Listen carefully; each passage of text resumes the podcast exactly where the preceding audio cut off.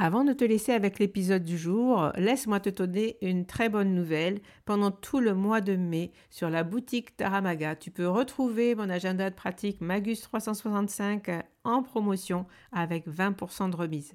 Il te suffit à ta commande de remplir le code MAGUS5 comme le mois de mai et tu pourras obtenir cette réduction. Magus, c'est un carnet de pratique du tarot unique. Il est conçu comme un agenda perpétuel il contient 53 semaines que tu peux remplir finalement comme tu le souhaites. Mais comme il est perpétuel, il il n'est jamais obsolète. Tu peux le commencer quand tu veux dans l'année. Tu peux l'arrêter, tu peux le reprendre. Finalement, il peut durer des fois beaucoup plus qu'un an. Tu peux le t'en servir comme grimoire de pratique du tarot puisqu'il contient de nombreux modèles de tirage, des tips et euh, tu peux comme ça plonger, avoir de l'inspiration quand tu euh, veux tirer les cartes pour toi-même. Alors, profite du code promo MAGUS5 au mois de mai. Tu peux trouver cet agenda avec une belle remise de 20%. Voilà, je te laisse avec l'épisode du jour. À très vite.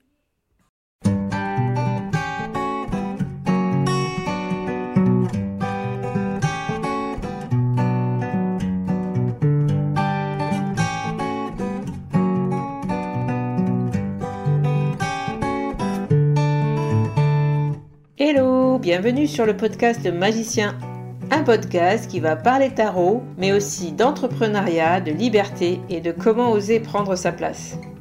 Je m'appelle Fabienne Larnicole, je suis formatrice et coach. J'utilise le tarot comme outil de compréhension de soi et de communication avec l'invisible. Je le transmets à travers mes accompagnements et mes formations. Sur tous ces sujets, je te dévoilerai les coulisses de mon métier et comment le tarot m'a aidé à avancer dans ma vie et à libérer mon potentiel. J'espère que tu pourras y trouver des clés pour vivre ce qui t'inspire. Chaque semaine, seul ou avec mes invités, nous allons explorer ensemble les enseignements du magicien.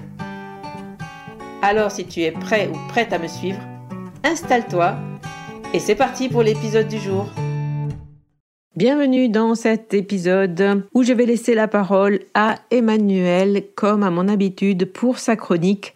Et ce mois-ci, sa chronique porte sur le tarot dans l'art, l'art visuel ou les arts narratifs. Deux épisodes pépites. Et oui, parce que c'était tellement long que nous avons divisé sa chronique en deux. Et le thème de cette chronique est tout indiqué pour te parler maintenant du séminaire Explore comme tu le sais peut-être, j'ai créé un séminaire en ligne avec huit conférences, deux par jour, du 22 au 25 mars. Si tu souhaites nous rejoindre, il est encore temps, tu peux t'inscrire en suivant le lien qui est dans les notes de cet épisode. Si le sujet de la créativité et du tarot te passionne, alors n'hésite pas, il est encore temps de prendre une place avec un tarif Early Bird à 24 euros au lieu de 28 jusqu'au 10 mars. Voilà, je t'aurais tout dit, je te laisse maintenant en compagnie d'Emmanuel et je te souhaite une belle écoute et à très bientôt. Je reprends la parole pour la deuxième partie aujourd'hui de mon épisode consacré au tarot dans l'art. Le mois dernier, on avait un peu suivi l'évolution du tarot à travers les siècles, dans l'art pictural et la sculpture. Cette évolution était le reflet de celle de son utilisation dans la société. Donc on l'avait vu faire son entrée très très tardivement dans l'art entre guillemets important, dans des époques qui étaient marquées par l'avant-garde et par la subversion, de Dali à Niki de Saint-Phal. Il y avait déjà beaucoup à raconter avec tout ça, donc j'avais circonscrit notre voyage à l'art visuel, parce que le tarot est un support visuel avec des significations qui passent par l'image. Mais il n'est pas que cela, c'est aussi un support narratif, parce que quand on lit les cartes ensemble, on s'en sert pour créer des histoires. Donc aujourd'hui, je vais vous parler du tarot tel qu'il apparaît dans la littérature en général. Et loin de moi l'idée de faire quelque chose d'exhaustif, alors j'ai pris des exemples là où il me paraissait intéressant. Donc s'il y a des oublis ou des lacunes, ajoutez vos références en commentaire parce que l'idée est d'inspirer nos réflexions en partageant les idées. J'espère en tout cas que certaines œuvres que je vais pouvoir citer vont vous donner du plaisir et que vous trouverez de l'inspiration dans tous les drôles d'aspects que notre jeu peut prendre d'un auteur à l'autre. Alors évidemment, comme le tarot est un jeu de cartes euh, à la base, c'est comme tel qu'il commence à apparaître dans la littérature dès le XVIe siècle. Par exemple, il apparaît dans la liste des jeux qui sont joués par Gargantua dans le livre de Rabelais. Bon, il y a plein d'autres exemples comme ça où il est juste cité, mais c'est juste des références en passant à un objet de la vie quotidienne. Donc on n'y trouve pas d'intérêt particulier.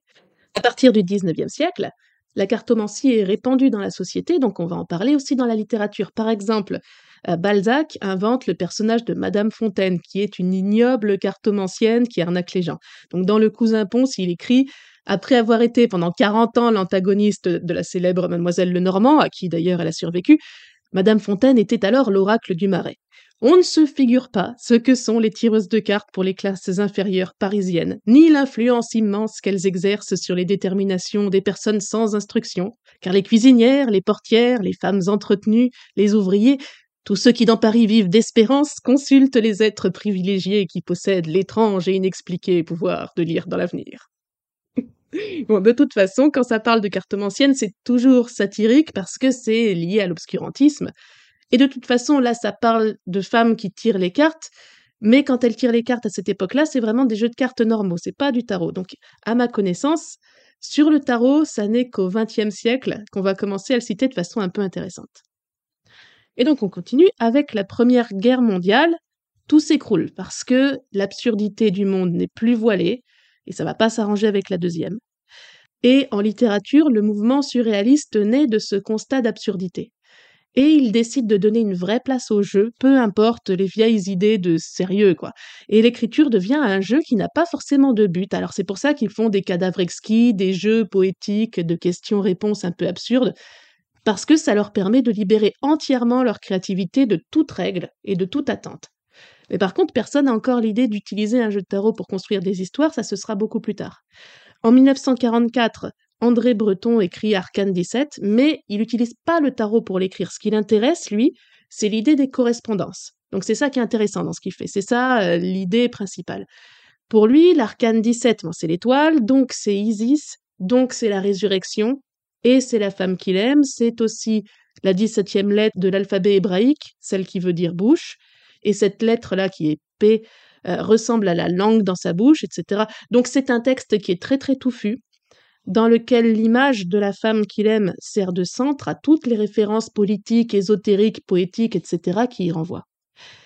Et donc dans ce texte-là, on n'est pas dans une utilisation du tarot à proprement parler, on est dans l'exploitation de l'idée de correspondance en ésotérisme, ce qui est déjà bien, euh, Breton était lui très intéressé par l'ésotérisme, non pas parce qu'il y cherchait une croyance ou un dogme, mais parce que pour lui toutes les histoires qu'on peut y raconter ne servent qu'à multiplier les chances de voir le monde autrement et de partir dans une rêverie beaucoup plus libre que si on se contente d'étudier le monde réel et rationnel. Alors, on a vu la dernière fois que quelques artistes surréalistes avaient peint des images de tarot à cette époque, notamment pour illustrer Arcane 17. Chez nous en France, à part ça, on n'a pas grand-chose d'intéressant. En Angleterre, à peu près au même moment, il y a un autre groupe d'auteurs qui s'appelle les Inklings. C'est le groupe de Tolkien, du Seigneur des Anneaux, de C.S. Lewis qui a écrit Narnia, et d'un autre qui s'appelle Charles Williams. Donc ce dernier-là est beaucoup moins connu, mais lui a écrit le seul grand roman qui parle de tarot. Le seul. C'est une sorte de thriller mystique. Alors dedans, l'histoire, c'est que le vrai tarot original tombe par hasard entre les mains d'un homme complètement sans imagination, un petit fonctionnaire ennuyeux, et ce tarot a le pouvoir d'agir sur les éléments du monde. Alors le fiancé de sa fille, qui est héritier d'un peuple de magiciens qui a cherché pendant des siècles à, comprendre le pouvoir des cartes, va mettre alors en place une terrible conspiration pour récupérer les cartes et les mettre à son service. Alors c'est un roman avec une écriture magnifique. Ça s'appelle The Greater Trumps, ça a été écrit en 1932. On est en 2023. La traduction française est en cours. Heureusement parce que c'est un texte difficile. Et donc celui-là, je vais revenir vous en parler à un moment. Je le laisse là pour l'instant. J'ai conscience que ça crée un peu de suspense, mais vous allez voir, ça en vaut le coup. Je reviens en France. Après la Seconde Guerre mondiale, en littérature, on a l'Oulipo. Ça, c'est un groupe d'écriture expérimentale. Et son but, c'est d'utiliser les jeux d'écriture pour créer de façon surprenante et pour rafraîchir l'utilisation du langage. Donc là-dedans, on a Raymond Queneau, on a Georges Perec, qui est celui qui a écrit notamment tout un roman sans utiliser une seule fois la lettre E, etc. Tout ça, on l'a un peu vu au lycée. Et autour de ces gens-là, on a aussi Italo Calvino. Et lui, en 1969, il va écrire le deuxième livre connu qui parle de tarot. Et donc c'est évidemment Le Château des Destins Croisés. Autant The Greater Trumps est inconnu en dehors du monde anglo-saxon, autant celui-là, normalement, vous devez en avoir entendu parler. Par contre, c'est pas un roman normal, c'est un texte expérimental. Donc Calvino s'est dit que ce serait intéressant d'utiliser les cartes de tarot comme support narratif, mais lui, il va encore plus loin que juste faire un tirage. On a une bande de personnages qui arrivent de la forêt et qui se retrouvent dans une auberge, et étrangement, on ne sait pas pourquoi, ils n'arrivent pas à parler. Mais chacun veut raconter son histoire quand même. Alors, ils ont l'idée de prendre des cartes de tarot et de les poser sur la table pour que ça raconte leur histoire. Alors je vous lis un passage vite fait. L'un des convives amena vers lui les cartes éparses, débarrassant ainsi une bonne partie de la table, mais il ne les rassembla pas en un seul paquet ni ne les battit. Il prit une carte et la posa devant lui. Nous notâmes tous la ressemblance de son visage avec celui de la figure peinte. Il nous parut qu'avec cette carte il voulait dire je, et qu'il s'apprêtait à nous raconter son histoire. Et donc il commence comme ça. Le problème, c'est que quand il y a des cartes sur la table qui racontent une histoire et qu'il y a un gars en train de raconter la sienne avec, un autre va se mettre à vouloir rajouter des cartes au tirage déjà en place parce que ça lui a fait penser à son histoire et il veut la continuer, son histoire à lui. Et ça fait un truc un peu comme au Scrabble quand on utilise une lettre d'un mot déjà posée pour poser son mot à soi. Donc ça fait une espèce de foisonnement Calvino dit que le tarot fonctionne alors comme une machine narrative combinatoire, c'est-à-dire qu'on peut en sortir plein d'histoires différentes qui s'entrecroisent parce qu'elles utilisent les mêmes cartes. Alors Calvino, il va faire ça deux fois, donc si vous achetez par exemple l'édition Folio, vous aurez deux textes. D'abord le Château des Destins Croisés, où ils utilisent un tarot de la Renaissance comme ceux dont je vous parlais le mois dernier, donc avec une ambiance, des histoires et des références très moyenâgeuses, très aristocrates. Et ensuite, euh, il écrit aussi La taverne des destins croisés, où les personnages utilisent un tarot de Marseille normal, donc avec des histoires à l'ambiance beaucoup plus populaire. Ce qui intéressait Calvino, c'était de faire des matrices narratives, ça veut dire croiser, croiser des éléments dans tous les sens. C'était pour faire une sorte de mot croisé fait de figures au lieu de lettres, où en plus chaque séquence peut se lire dans les deux sens. Donc à la fin, il le dit lui-même dans l'introduction, il s'arrachait les cheveux au point d'avoir envie que les personnages ne s'expriment plus que par un langage ultra simplifié, voire des gargouillis de somnambules, parce qu'en fait, il en pouvait plus. Euh, si on essaye de faire toutes les possibilités avec un outil comme le tarot qui peut raconter toutes les histoires, ben, on sera assez vite compte qu'on n'a pas fini. Donc c'est un texte important, surtout parce que c'est le seul qui soit un peu validé comme sérieux par la critique universitaire et qui parle de cartes de tarot tout du long. Mais pour moi, il faut noter que c'est pas le tarot son vrai sujet. Le vrai sujet, c'est la construction de narration par projection sur des bases aléatoires. Et euh, il le dit lui-même, les personnages auraient eu des cases de bande dessinée entre les mains que ça aurait été pareil, parce que il projette dessus juste ce que ça leur évoque, en s'aidant de gestes pour se faire comprendre quand c'est vraiment trop difficile. Et ce qui est vraiment intéressant dans ce texte-là, c'est que les interprétations que donne le narrateur, qui voit juste les cartes posées sur la table, elles sont vraiment incertaines et on n'a aucun moyen de savoir si elles ont en fait quoi que ce soit à voir avec ce que les autres personnages ont en tête, puisque comme ils parlent pas, ça les empêche de le partager. Et donc on comprend bien par contraste que ce qui est le plus intéressant dans un tirage de tarot, c'est bien le dialogue qui se noue autour des cartes, parce que quand la parole est supprimée, il n'y a plus que de la confusion et chacun se retrouve enfermé dans son monde, enfermé dans sa propre histoire qui se raconte, sans arriver à rejoindre l'autre. Et du coup, c'est un texte qui est intéressant pour l'expérience, même s'il est un peu difficile d'accès. Et c'est bien de le connaître. On a un exemple un peu différent avec Michel Tournier dans Vendredi ou les lames du Pacifique. C'est un livre qui sort vraiment à la même époque, c'est 1967. Et au tout début, tout début dans l'intro, le capitaine du bateau prédit son avenir à Robinson Crusoe au moyen d'un tarot de Marseille. Donc c'est vraiment les toutes premières pages. Et c'est assez amusant comme texte aussi. Euh, le capitaine commence par dire des généralités, puis après il s'emballe, il ajoute plein de cartes, ça donne quelque chose de très long, très chaotique et qui apporte pas grand-chose comme sens. Donc je vais vous lire un tout petit extrait encore. Robinson ayant refusé de boire, le tarot avait surgi du tiroir de la table, et le capitaine donnait libre cours à sa verve divinatrice, cependant que le vacarme de la tempête retentissait aux oreilles de Robinson comme celui d'un sabbat de sorcière accompagnant le jeu maléfique auquel il était mêlé malgré lui. Voilà qui va faire sortir l'ermite de son trou. Vénus en personne émerge des eaux et fait ses premiers pas dans vos plates-bandes. Une autre carte, s'il vous plaît. Merci. Arcane sixième, le Sagittaire. Vénus, transformée en ange ailé, envoie des flèches vers le soleil. Une carte encore. La voici. Malheur Vous venez de retourner l'arcane vingt et unième, celui du chaos. La bête de la terre est en lutte avec un monstre de flamme. L'homme que vous voyez pris entre des forces opposées est un fou reconnaissable à sa marotte. On le deviendra à moins. Passez-moi encore une carte. Très bien. Il fallait s'y attendre. C'est Saturne de l'arcane douzième, figurant un pendu. Mais voyez-vous ce qu'il y a de plus significatif dans ce personnage, c'est qu'il est pendu par les pieds. Vous voilà donc la tête en bas, mon pauvre Crusoé. Dépêchez-vous de me donner la carte suivante. La voici, etc., etc. Bref, c'est vraiment un monologue hyper hermétique. Peut-être que ça souligne l'absurdité du monde entre guillemets civilisé, alors que Robinson Crusoe va se retrouver à survivre sur une île déserte où il va devoir trouver du sens lui-même, et alors qu'il va rencontrer Vendredi, devoir apprendre à l'écouter alors qu'il ne parle pas la même langue, alors que visiblement le capitaine tireur de cartes n'écoute rien à part sa propre voix. Donc voilà, j'ai voulu donner là des exemples d'auteurs entre guillemets classiques, c'est-à-dire considérés comme sérieux par l'université, tout ça. Le tarot intervient de temps en temps, soit comme illustration toute bête, comme dans Tournier, soit comme un outil qui donne l'idée qu'on peut travailler par correspondance, comme dans Breton, ou par combinaison, comme dans Calvino. C'est déjà pas mal. Mais un autre côté vraiment drôle que j'ai trouvé en faisant les recherches pour cet épisode, c'est que si les auteurs utilisent le tarot de façon consciente et intéressante, les commentateurs universitaires se retrouvent de temps en temps contaminés par le côté projectif du jeu et parfois de façon complètement délirante. C'est euh, très surprenant. Très très étrange. Parfois ça peut partir complètement dans l'espace à partir de rien.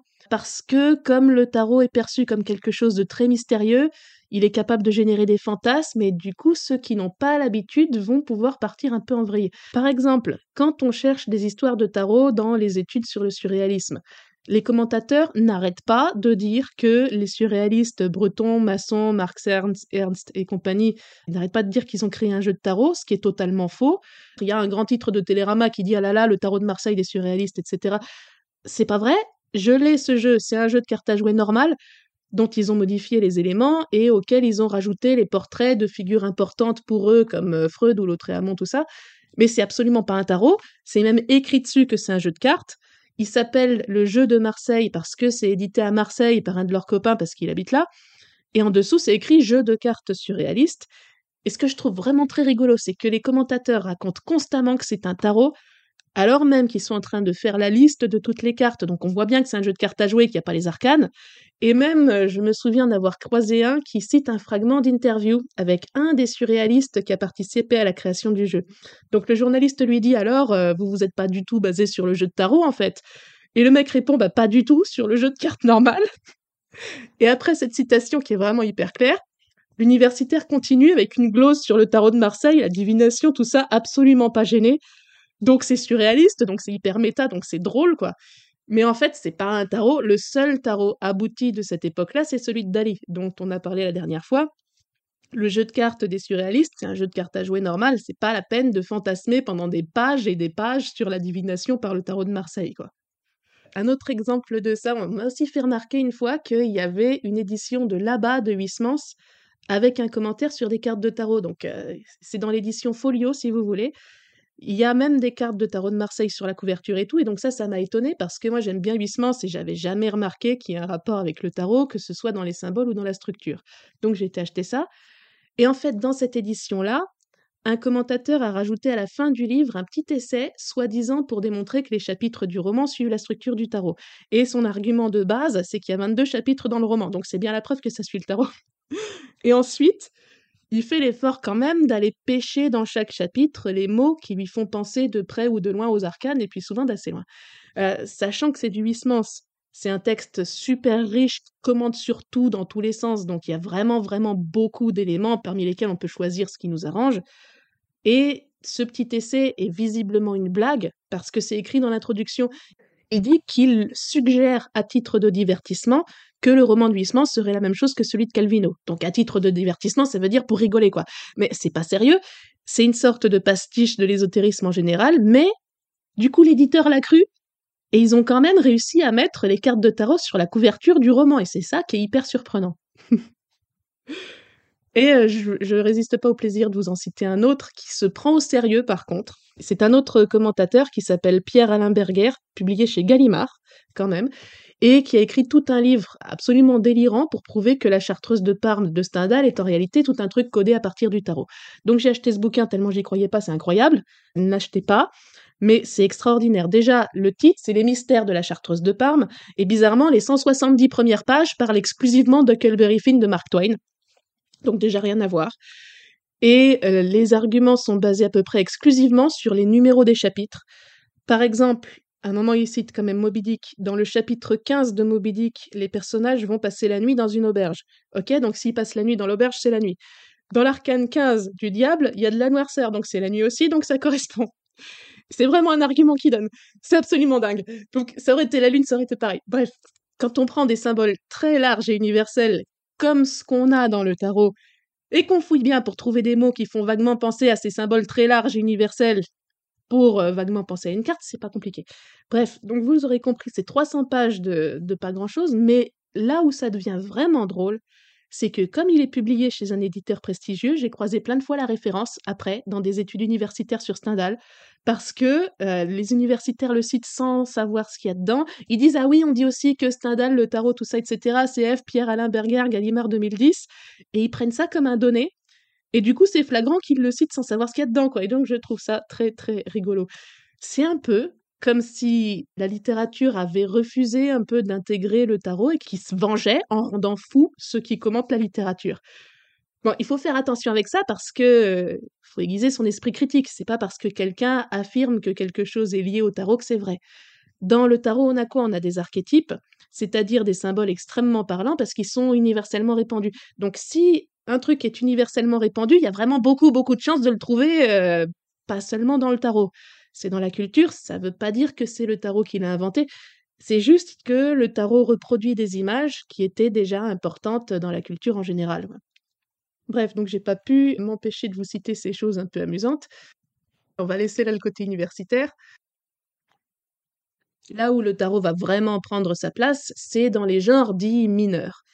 Et c'est logique parce que le tarot s'inscrit dans une histoire d'obscurité, de choses bizarres, d'arnaques ou de sorcellerie, c'est-à-dire d'objets vraiment à la marge, de croyances très populaires en même temps que de charlatanerie. Je vous avais raconté la dernière fois comment en art, il n'avait réussi à s'installer vraiment que dans l'art euh, subversif et féministe. Ben, en littérature, il va être surtout récupéré par les genres qui ne se prennent pas au sérieux. Donc, euh, dans cette seconde partie, on va beaucoup plus s'amuser tout ce qui est roman graphique américain est très très influencé par la créativité des années 60-70 entre LSD et occultisme pratique. Et donc quand il y a un tirage de tarot dans ces œuvres-là, en général il est très juste, très bien mis en scène et ça apporte vraiment quelque chose à l'histoire. C'est le cas par exemple dans toutes les œuvres d'Alan Moore, qui est un véritable expert en occultisme et en ésotérisme. Par conséquent, il y a vraiment énormément de choses intéressantes à trouver, notamment dans les comics et les histoires de super-héros. Moi, c'est un genre que je connais vraiment très mal, donc je vais revenir à la littérature euh, écrite, mais je vous encourage à partager vos connaissances sur ce sujet-là si vous avez envie de participer à la réflexion. Donc dans ces œuvres-là, on peut trouver du vrai tarot ésotérique, dans le reste de la fiction, ce sera beaucoup soit de l'illustration pour mettre une ambiance un peu étrange, soit le côté sordide.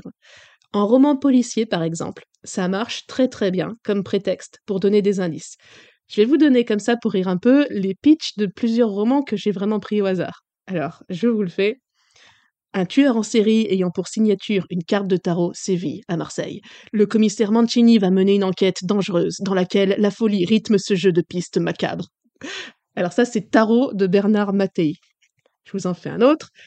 Un tueur en série psychopathe annonce à la police le lieu de son prochain meurtre et distille à chaque fois un aspect psychologique de sa personnalité à travers les lames du tarot de Marseille qu'il dépose sur ses victimes. Une enquête palpitante du commissaire Renan et son équipe.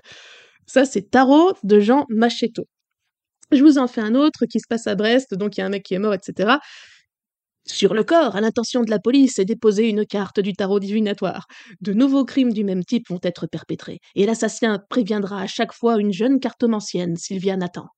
Inspecteur Le Guen et Le Fur seront-ils démasqués à temps l'esprit démoniaque qui sévit dans la cité du Ponant? Bref. Ça, c'est La lame du tarot, super titre. C'est de Françoise Lemaire. Et en plus, elle a 22 titres publiés, donc si c'est pas un signe, je sais pas ce que c'est. Allez, un petit dernier. À Bruges, personne n'a oublié l'affaire du tarot, une série de crimes ayant pour cible hautement symbolique des membres respectables de l'Église, de l'armée et de l'État, tous exécutés de trois balles dans le corps. Les meurtres jamais élucidés étaient tous signés d'une mystérieuse carte de tarot. Vingt ans plus tard, le commissaire Van In et son fidèle inspecteur Versavel décident de reprendre l'enquête, et les crimes recommencent mystérieusement. Ça, c'est l'affaire du tarot de Peter Asp. Donc c'est juste tellement drôle tout ça, et en plus ça donne super envie. C'était pour le côté un peu cliché. Dans le monde anglo-saxon, c'est toujours un petit peu plus sérieux. Je sais pas pourquoi. Dans le roman noir américain, par exemple, on a un classique qui s'appelle Nightmare Alley de William Lindsay Gresham. C'est un roman qui date de 1946, qui a été adapté au cinéma par Guillermo del Toro en 2021. et chaque chapitre correspond à une lame de tarot. Et ça, ce coup-ci, c'est exprès. Le jeu n'est pas dans l'ordre, mais au début de chaque chapitre, on a l'image et une courte description de la carte. Et ensuite, toute l'histoire du chapitre correspond. Par exemple, au début du livre, on a le chapitre du magicien, hein, le butler, c'est le magicien en anglais. Il présente le personnage principal qui gagne sa vie comme illusionniste dans une fête foraine. L'histoire du livre, c'est ce personnage principal qui est une sorte de petite saleté sans scrupules. Il entre dans un cirque où il va passer son temps à arnaquer le public avec des numéros de fausse télépathie, etc. Jusqu'à ce qu'un soir, il fasse la rencontre d'une mystérieuse psychologue qui va prendre de plus en plus de place dans sa vie jusqu'à le prendre en thérapie et en même temps, à force de tours de télépathie, il va se retrouver entraîné dans une spirale infernale. C'est un livre assez violent, mais qui est très très bien écrit et très très intéressant. En réalité, c'est un roman écrit spécifiquement pour exorciser les démons de l'auteur, qui s'était retrouvé lui-même sous l'emprise de l'alcoolisme et de la violence avant de découvrir la thérapie. Dans ce roman-là, le tarot intervient de façon double déjà à l'intérieur de l'histoire où les personnages se débattent de façon complètement inconsciente dans leurs ténèbres avec leurs démons, il va montrer son côté sordide parce que le personnage principal, il finit SDF à survivre en faisant vaguement des lectures de tarot et en vendant des horoscopes bidons. Mais d'un autre côté, en tête de chaque chapitre, l'image de la carte arrive comme un avertissement de ce qui va se passer ce qui nous force en tant que lecteur à avoir plus de recul que les personnages, plus de conscience. Comme l'auteur sur le divan du psy revisite son histoire à lui, qui a des points communs avec ce qui se passe dans le roman. Donc pour le coup, moi je trouve que c'est une très bonne illustration de notre outil, à la fois un outil de prise de recul et de prise de conscience, comme ce que nous on fait en tarot psychologique, et à la fois un outil d'emprise, comme certaines pratiques divinatoires. Donc c'est un livre très sombre, assez violent, mais un, grand classique de la littérature américaine. C'est son seul livre traduit en français. Donc c'est Nightmare Alley de William Lindsay Gresham. Je vous l'ai mis en lien sous l'épisode. Je trouve que c'est une lecture qui vaut vraiment la peine. Alors on va changer de genre maintenant et pour rentrer dans la fantasy, le fantastique et la science-fiction. Et dans ces genres-là, on va pas hésiter à faire du tarot un élément parfois central de l'intrigue.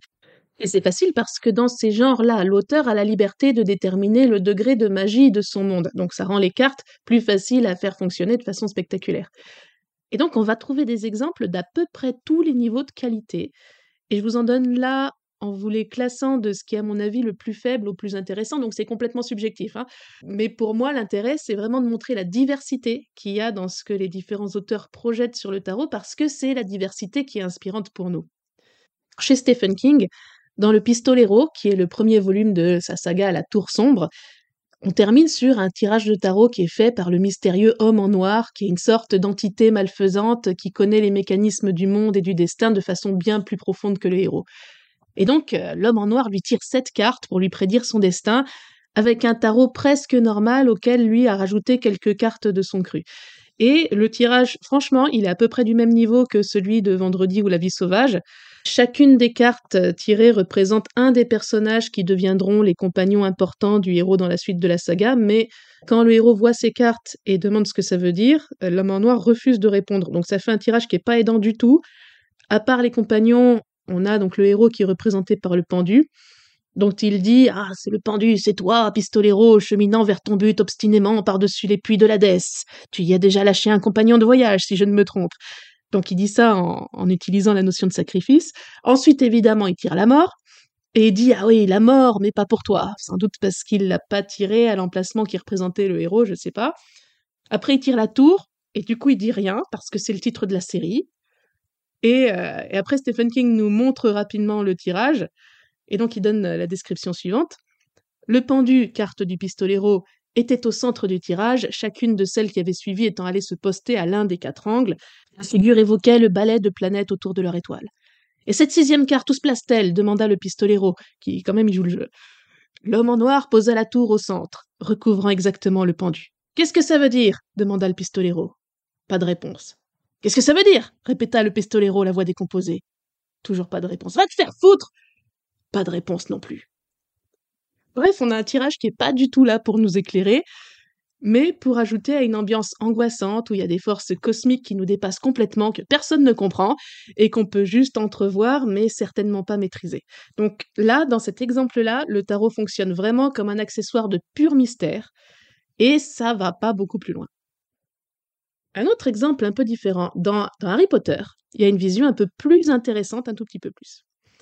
La professeure de divination, Sibylle Trelawney, est très clairement une espèce de hippie débile. Elle passe son temps à prédire la mort de Harry, ce qui est quand même le premier truc qu'on apprend à ne pas faire. Et quand elle tire les cartes, elle comprend jamais rien, même si on se rend compte a posteriori que les prédictions étaient justes. Alors dans le film, elle a des lunettes en cul de bouteille pour bien signifier qu'elle est dans son monde à elle, que tout ce qu'elle voit est distordu et que c'est normal si elle comprend rien. Donc ça, c'est un sacré validisme. Enfin, c'est un, sacré racisme envers les personnes euh, visiblement myopes. Mais bon, de toute façon, on sait déjà que Rowling, c'est pas l'inclusivité qui l'étouffe. Néanmoins, c'est pas le sujet, ça nous donne quand même une idée intéressante sur la façon dont le tarot est perçu dans cet univers de fantasy un peu mainstream. On a une parfaite mise en scène, à mon avis, de l'ambivalence qui guette toujours nos cartes. Parce que d'une part, c'est un truc de hippie, c'est pas sérieux, c'est pour les gens complètement perchés. D'autre part, c'est quand même quelque chose qui dit la vérité, même si c'est difficile à comprendre. Et c'est à cause de ça qu'on comprend en général après coup. Donc il y a un vrai pouvoir du tarot, même si on se moque des gens qui essayent de l'utiliser. Donc c'est intéressant cette attitude qui consiste à la fois à croire et à se moquer. Et moi je pense que c'est une transcription très juste de l'attitude de la société en général. Et vous avez sûrement vécu ça avec votre entourage, entre les gens qui vous disent oui, je crois pas à tes bêtises, mais est-ce que tu peux me le faire quand même vite fait? Et ceux qui vous disent ah, il faut être stupide pour croire à ces choses-là, et surtout ne me le fais pas, ça me fait trop peur. Un autre que je vous conseille à fond, si vous ne connaissez pas déjà, c'est Jonathan Strange et Mr. Norrell de Susanna Clark. Pareil, je vous ai mis les liens en dessous de l'épisode. Euh, c'est un gros livre, mais il a aussi été adapté en série et elle est magnifiquement bien faite. Donc, quelles que soient vos préférences, vous devriez vous régaler. Alors, c'est un roman fantastique dans lequel deux magiciens vont collaborer, puis ensuite s'opposer, dans le but de restaurer la magie dans le royaume d'Angleterre. On a Norel qui est plutôt le magicien universitaire et Strange qui est une sorte d'outsider qui apprend sur le tas, donc ça donne des dynamiques intéressantes. Et le serviteur de Norel a toujours un tarot de Marseille dans sa poche et il s'en sert dès qu'il a besoin de faire avancer le scénario. Et pour le coup, ce sont les meilleures lectures de tarot que j'ai trouvées dans toute la littérature. Même si elles ne sont pas expliquées en détail, les interprétations sont d'une finesse que je trouve extraordinaire. J'ai partagé l'explication d'une de ces lectures dans un article sur mon site dont je vous mets le lien en dessous de l'épisode. Je vous y mets aussi le lien vers une autre scène de tirage dans la série. En plus, les cartes sont magnifiques, donc ça vaut la peine d'être vu. C'est une scène qui est intéressante, je trouve, pour ce qui nous occupe là, parce qu'elle montre deux niveaux de magie différents qui vont fonctionner ensemble. D'abord, on a une lecture de tarot qui est très bien faite. Parce que le serviteur, il sort son tarot en disant oui, de toute façon, tu peux pas me cacher la vérité, parce que j'ai un tarot de Marseille que j'ai dessiné moi-même, etc. Donc il pose un tirage, il met huit cartes. Ça lui donne des éléments intéressants sur la situation, parce que ça lui dévoile en fait ce que le bonhomme en face ne voulait pas lui dire. Donc ça va pas plus loin, ça lui permet juste euh, de comprendre ce qui se passe, mais c'est pas une révélation extraordinaire, c'est juste impressionnant de le voir sortir les éléments des cartes de façon aussi juste. Donc là, on est dans un tirage de divination pure qui marche très bien. Et à ce moment-là, l'autre personnage lui prend les cartes des mains et lui dit à mon tour de te dire la bonne aventure. Et quand il retourne les cartes une par une, elles se sont toutes transformées en une seule, la représentation de l'ennemi absolu dont l'ombre plane sur les personnages depuis le début. Et cet ennemi-là, c'est un autre magicien très puissant qui fait partie du royaume des fées. Donc on comprend que sa magie est sans commune mesure avec celle des protagonistes humains. Et ça, c'est montré par le fait que les cartes subissent une transformation totale au lieu d'être juste le lieu d'une lecture normale. Et c'est une scène qui est vraiment hyper impressionnante. Et c'est intéressant parce qu'elle montre bien la différence entre les deux magies. D'abord celle de la divination humaine qui va juste en fait surfer sur le fait que les cartes tombent en correspondance avec les événements, et de l'autre, la magie des fées qui démolit toutes les lois du monde normal. Voilà, donc avec Jonathan Strange et Harry Potter, on parle toujours, toujours d'un tarot qui est purement divinatoire. C'est pas toujours le cas. Ça arrive de trouver une vision beaucoup plus nuancée des cartes. C'est ce qu'on voit par exemple dans Le Messie de Dune de Frank Herbert. Ça nous raconte que Paul Atreides a des visions prémonitoires et il essaye de s'en servir pour trouver une alternative qui se termine pas en massacre total de l'humanité, parce qu'elle est partie en djihad depuis son arrivée au pouvoir, etc. Seulement, dans cet univers, il y a un tarot de dunes qui fonctionne comme les 22 majeurs du tarot terrestre, sauf qu'en plus ils ont rajouté le verre des sables et puis le sable aride, je crois. Et l'existence de ce tarot est un grave problème pour la préscience de Paul, parce qu'en fait, comme les gens se servent du tarot pour voir l'avenir, ça parasite ses visions à lui. Une explication qu'on peut trouver à ça, c'est que Paul voit non pas l'avenir qui va arriver, mais en fait tous les futurs possibles. mais seulement le tarot, c'est un outil qui motive ses lecteurs à faire des choix qu'ils n'auraient pas pensé à faire sans les cartes. Et donc, le fait que les tirages existent ajoute une infinité de variations possibles. C'est tous les autres futurs qui sont nés de ces choix supplémentaires. Et donc, la préscience de Paul est saturée parce que ça rend beaucoup plus difficile de discerner l'avenir intéressant parmi un trop trop grand nombre de possibles. Et donc c'est intéressant là parce que on a une représentation d'un jeu qui sert davantage à créer des possibles qu'à prédire un avenir qui serait gravé dans le marbre. Dernier exemple de science-fiction, on a aussi Nova de Samuel Delany. Euh, c'est un monde où le tarot s'utilise constamment, constamment, constamment, non pas pour prédire le futur non plus, mais pour éclairer les situations présentes. Nova, c'est de la SF des années 60, qui s'écrit au début d'un mouvement où les genres dits mineurs euh, se mettent à avoir autant en fait d'ambition littéraire que les genres entre guillemets sérieux. C'est du space opéra et, euh, et, dans leur monde, les cartes de tarot sont universellement reconnues comme vraies et utiles, donc tout le monde les utilise. Et il y a un personnage à un moment qui explique qu'il n'y a pas à chercher de la prédiction, que les cartes se contentent de commenter le présent de façon pertinente. Et si on demande aux cartes de prendre les décisions à notre place, alors on tombe dans la superstition, les cartes pour ce personnage-là servent plutôt à guider et à suggérer. Mais néanmoins, la suite du livre montre aussi que c'est pas toujours facile de faire une distinction claire entre le fait de recevoir une guidance et le fait de demander au tarot de prendre une décision à notre place. Et il faut bien reconnaître que nous aussi, on a parfois du mal à toujours bien percevoir la limite. C'est une chose intéressante à laquelle réfléchir. Il y a évidemment beaucoup d'autres exemples. Plus près de nous, on a dans le young adult une forte production de romans jeunesse en ce moment où les personnages suivent un chemin initiatique ou tombent sur un jeu de tarot qui va leur donner des pouvoirs, etc. Donc euh, dans, ce, dans ce genre de production, il y a vraiment de quoi se faire énormément plaisir. En tout cas, quel que soit le genre littéraire qu'on considère, le tarot va toujours se retrouver en fait là où ça gratte, à la marge ou dans le crime, ou dans une magie qui va remettre en question les lois de l'univers, ou notre façon de penser, etc. Donc c'est vraiment un, objet de contre-culture par opposition à ce qui se prend au sérieux et, à ce qui se contrôle. Alors je vous aurais bien parlé aussi évidemment du jeu de rôle et du jeu vidéo, qui sont des genres narratifs où le tarot se plaît énormément, mais bon, ça, ça demanderait tout un épisode. En tout cas, ce qu'on voit bien là, c'est que c'est un outil qui se plaît dans les genres mineurs, c'est-à-dire où les auteurs ont une totale liberté d'expression pour bâtir leur monde. Ça s'explique parce que d'une part, il peut contenir un frisson de danger, et d'autre part parce que c'est vraiment un domaine qui est très très axé sur la liberté par rapport à l'oppression de la norme sociale. Il a ces deux aspects, le tarot, parce que d'une part, on peut arnaquer les gens avec, et d'autre part, un vrai tirage de cartes bien fait et safe, c'est un espace d'expression de soi qui est extrêmement précieux parce qu'on peut y trouver des vérités sur soi en dehors du cadre des attentes ou des injonctions qui pèsent sur nous de l'extérieur. Donc voilà pour ce petit tour d'horizon du tarot en littérature. Je vais vous mettre quelques liens en dessous de l'épisode pour que vous retrouviez les œuvres qui, à mon avis, valent le coup parmi celles dont j'ai parlé aujourd'hui.